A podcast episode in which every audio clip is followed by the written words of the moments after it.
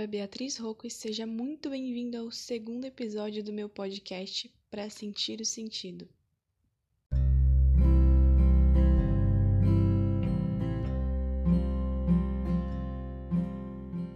Nesse episódio eu recomendo que você tire um tempo para si mesmo, para desacelerar e para desconstruir um pouco a mente.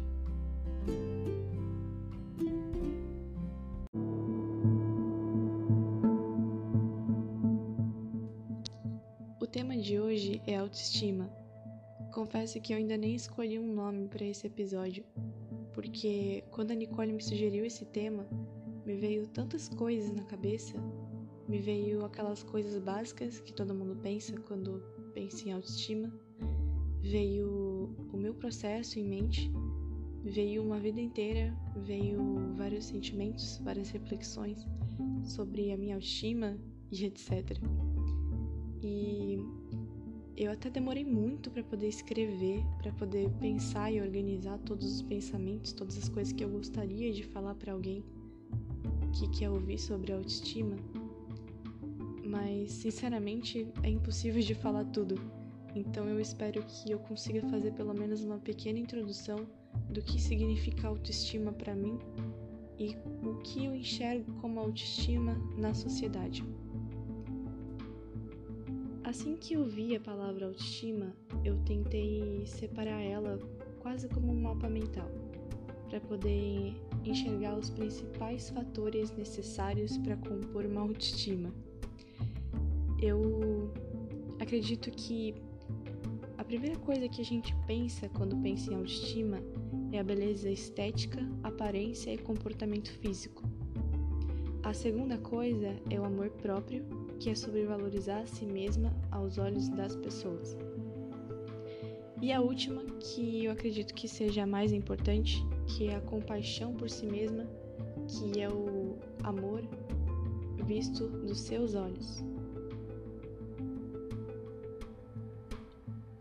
E é claro que quando a gente fala sobre autoestima e sobre beleza estética, a gente também fala, a gente também lembra daquele famoso estereótipo padrão europeu que a sociedade nos impõe todos os dias, em todos os lugares. Eu acho importante falar da onde surgiu esse famoso estereótipo europeu. Eu achei um trecho perfeito no livro da Naomi Wolf que chama O Mito da Beleza. Ela fala sobre as mulheres na Idade Média sendo vistas como uma moeda de troca, como um troféu em um casamento, somente pela sua beleza angelical. O homem negro sendo um escravo, enquanto o príncipe é o garoto forte que está montando em cima de um cavalo em busca de uma donzela. Não sei de onde veio essa ideia de um príncipe ser um homem forte, sendo que escravos e escravas estavam lá fazendo trabalho duro por eles. E eu gostei muito do trecho, exatamente esse trecho, as mulheres na Idade Média sendo vistas como moeda de troca. Porque além do casamento, elas, elas eram vistas como um produto nas revistas, nas imagens pornográficas, nos propagandas e etc. A mulher, em toda a sua história, sempre foi vista como um produto e o galã de novela, forte, que está em cima do cavalo branco, sempre foi visto como o homem perfeito, o homem mais sonhado por todas as mulheres. E relembrando, as mulheres na Idade Média sendo vistas como moeda de troca, isso me lembra muito uma cena completamente atual. A beleza é uma indústria, a beleza até hoje é vendível. As pessoas vendem a beleza na internet vendem a beleza no marketing das propagandas e etc. E a beleza é algo completamente vendível. Muitas pessoas ficam ricas, e eu não preciso nem citar nomes, pessoas que são trilionárias só por serem bonitas. Eu acho, na verdade, até engraçado falar sobre isso, porque eu tava falando sobre a Idade Média, que é praticamente a mesma realidade do que o século XXI, do que hoje em dia. Eu não sou a melhor pessoa para poder falar sobre psicologia, para falar sobre marketing das propagandas, para falar sobre história, mas eu gostaria muito, né, de, de reforçar que a gente precisa parar de consumir justamente esse tipo de conteúdo, esse tipo de beleza, a gente precisa parar de desejar ter isso, porque na verdade é algo totalmente superficial e a gente esquece como essa beleza angelical pode até existir na Europa, mas ela é praticamente rara e não é em maioria no país que a gente vive.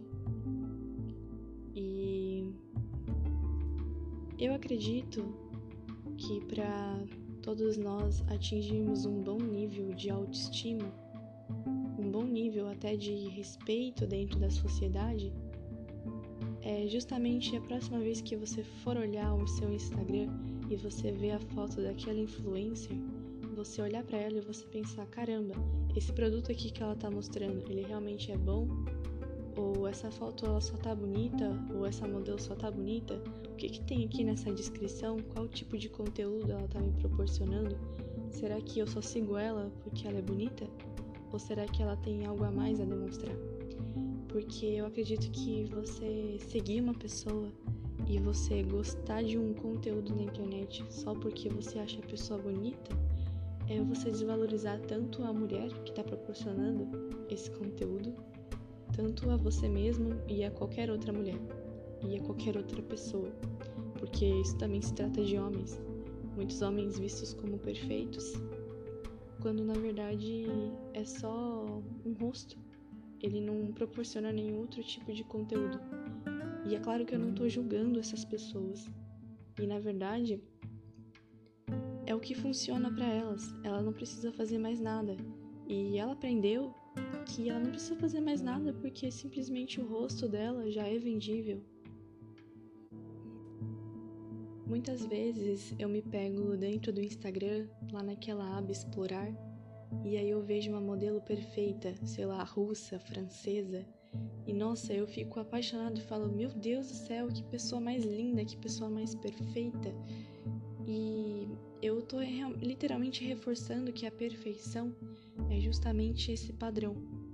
E normalmente quando a gente vê uma pessoa que parece mais normal, que não tem uma foto tão produzida assim, a gente logo descarta, passa para frente e nem para para poder olhar se aquela pessoa tinha alguma poesia na legenda, se aquela pessoa tinha alguma coisa para dizer, se aquela pessoa sei lá, qualquer coisa assim, sabe? A gente só passa, a gente nem pensa.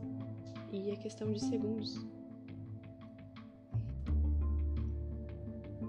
Mas hoje eu também não vim aqui para poder falar somente sobre isso eu acho que a autoestima engloba muito mais do que somente um padrão estético.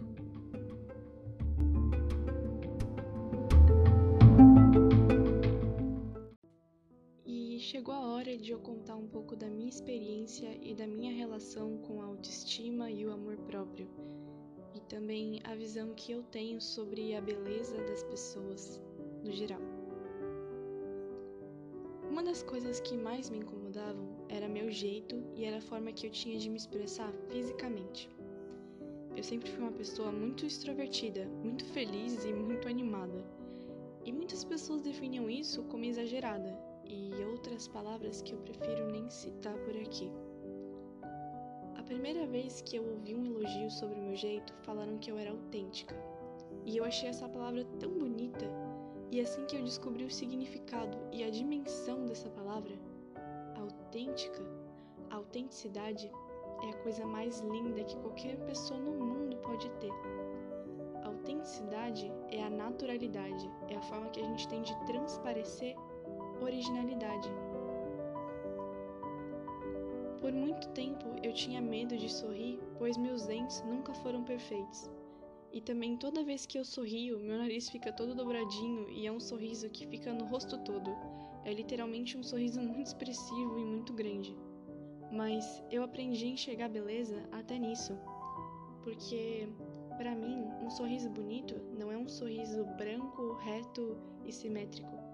Para mim, um sorriso bonito é um sorriso sincero, é um sorriso alegre, é um sorriso feliz. Afinal, o sorriso é sinônimo de felicidade, é sinônimo de um sentimento bom. E a gente precisa apreciar esse sentimento e não necessariamente a beleza estética. Já ouvi muitas vezes pessoas dizendo que os meus olhos são grandes demais. E ainda com esse meu jeito autêntico, na hora de me expressar sempre foi uma coisa comum eu arregalar os olhos, principalmente quando eu tava muito tensa ou muito nervosa. E eu não sei porque as pessoas criticam tanto até a forma que as pessoas têm de se expressar, sendo que olhos arregalados é só uma forma de expressão e não necessariamente é uma coisa bonita ou uma coisa feia. É só uma forma de expressar sentimentos.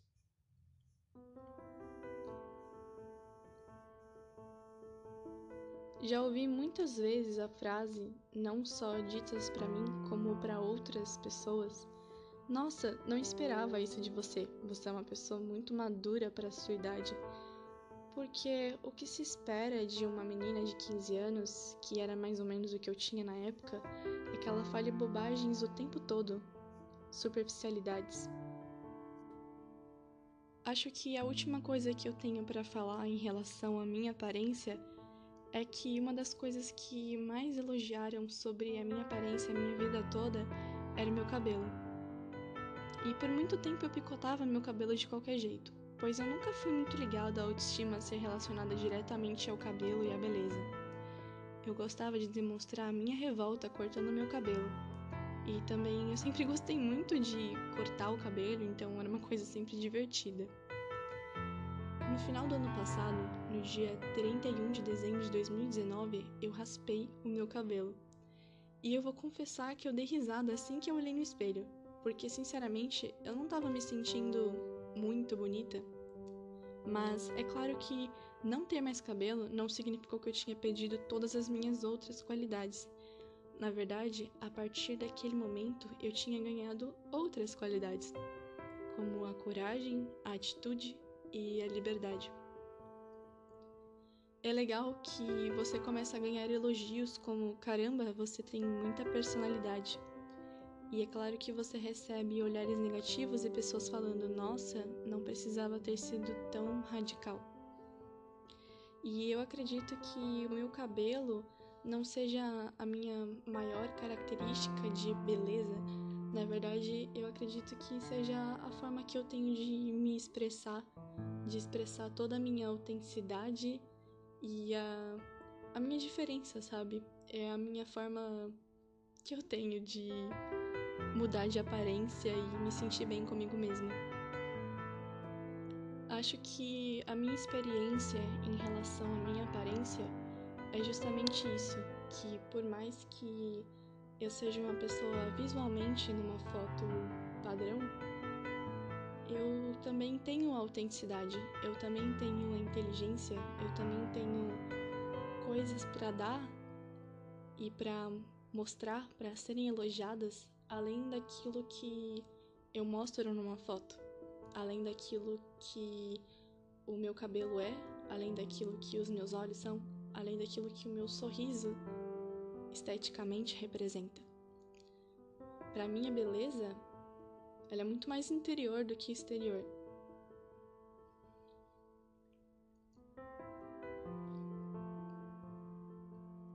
E eu acho que é exatamente sobre isso que eu gostaria de falar nesse episódio. É bem aquela frase do Pequeno Príncipe: o essencial é invisível aos olhos.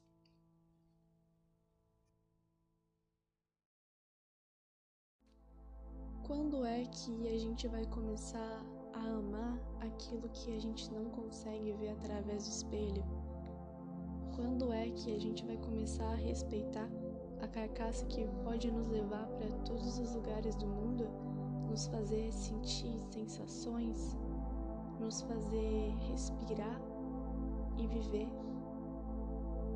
Quando é que a gente vai começar a respeitar os nossos sentimentos e saber quando é a hora de deixar ir e não persistir mais numa dor que tanto te machuca e te mata todos os dias. Quando é que você vai entender que tá tudo bem hoje você não ir toda maquiada ou todo arrumado para a escola ou para a faculdade porque simplesmente hoje você acordou com sono? Quando é que vai estar tá tudo bem ir de meia e chinelo no mercado que simplesmente você não tava com tempo para poder pôr um tênis? Quando é que a gente não vai mais permitir pequenas coisas no nosso dia destruírem nosso dia inteiro?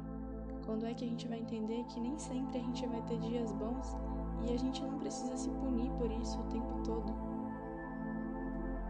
Quando é que a gente não vai precisar de uma namorada ou de um namorado para nos validar todos os dias? Que a gente não precisa estar dentro de uma relação para poder ter carinho e ter amor todos os dias? Quando é que a gente vai parar de aceitar migalhas de amor, de atenção, de carinho? E quando é que a gente vai parar de se punir só porque o outro disse que aquilo que você está fazendo não tá bom o suficiente ou que hoje você não tá bem arrumada? Que a gente vai continuar se permitindo morrer um pouco mais a cada dia? Só por isso, só pelo que, que a gente não tá conseguindo encontrar dentro da gente? Será que vale tanto a pena assim persistir nessa dor? Será que vale tanto a pena assim todo esse esforço só por uma validação social? Será que a gente não está precisando dessa validação dentro da gente antes de pensar em estar dentro de uma relação ou de aceitar uma crítica de um namorado ou de um amigo? Isso não é culpa sua e isso não é culpa minha, mas nós sentimos necessidade de sermos amados e aceitados o tempo todo por a gente não se amar e por a gente não se aceitar. O amor próprio não é uma chavinha que a gente vira na cabeça. O amor próprio é entender que nessas situações que eu citei, a gente precisa se permitir, às vezes, aceitar que tá tudo bem, que tá tudo bem tudo isso e que não tem nada de errado. O amor próprio não é uma chavinha que a gente vira na cabeça, é um exercício que a gente pratica a vida toda e todos os dias. O meu conselho final para esse episódio é: se solta. Se liberta dessas milhões de correntes que a sociedade pediu para você se prender. Solta. Vai ficar mais leve. E eu não tô dizendo que é fácil. E assim como eu disse, é um exercício diário. É uma coisa que a gente tem que pensar um pouquinho a cada dia. Mas, por um momento, se permita se deixar confortável diante das situações. Se alguém te olhar feio, que pena dessa pessoa que se acorrentou em estereótipos lá da Idade Média. Ela deve ter se frustrado muitas vezes nessa vida. Então, se solta. Porque se você distribui amor, compaixão para as pessoas, eu tenho certeza que você não merece esse sofrimento e essa repressão que você tanto tá fazendo com você mesmo.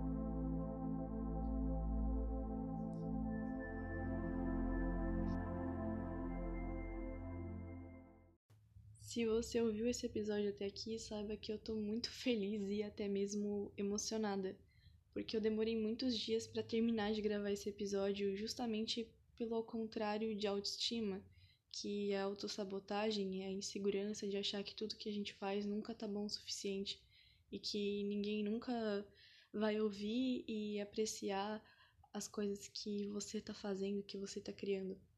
Então, muito obrigado mesmo. Você pode me mandar uma mensagem no Instagram, é @abeatrizroco, e você pode me mandar um e-mail para escritorabeatrizroco@gmail.com. Eu aceito qualquer tipo de sugestão.